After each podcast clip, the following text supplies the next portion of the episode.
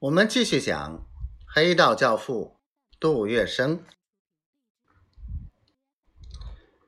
杜月笙重新归坐，端起勤务兵送上的茶盏，揭开盖子，轻轻地吹了吹飘在上面的茶叶沫，喝了一口，盖好放下，这才再次启齿：“何将军，您是个爽快人，我说话。”也不会绕弯子，有什么就说什么。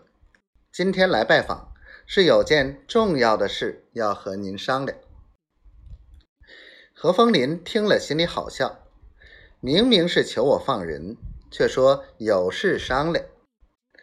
他心里这么想着，可是脸上并没露出来，还一本正经的应道：“杜先生有什么事，请尽管吩咐。”我想办一个公司，请将军入股。杜月笙避过正题，把给何风林的好处当做一件正事来谈。他这样既争取了主动，又抬高了自己的身价，稳稳当当，不露声色。我们想借将军的威风，好多多发财。办公司。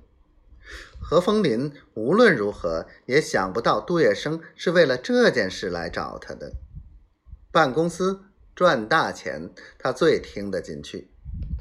于是他侧过身子，伸长脖子凑过来：“入一股要多少钱？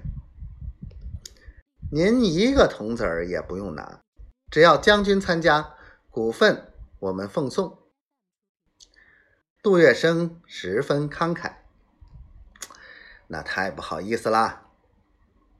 我们只借用将军的名望与财运，每月都可以参加分红。接着，杜月笙又详细的告诉何风林，他已和张啸林、黄金荣三个人筹集了一千万资金，准备开一个名叫“飓风贸易公司”的烟土公司。全力从事鸦片贩卖。何风林一听，喜出望外，走到门口，向勤务兵吩咐：“我与杜先生有重要事情商量，别人一律不见，电话不接。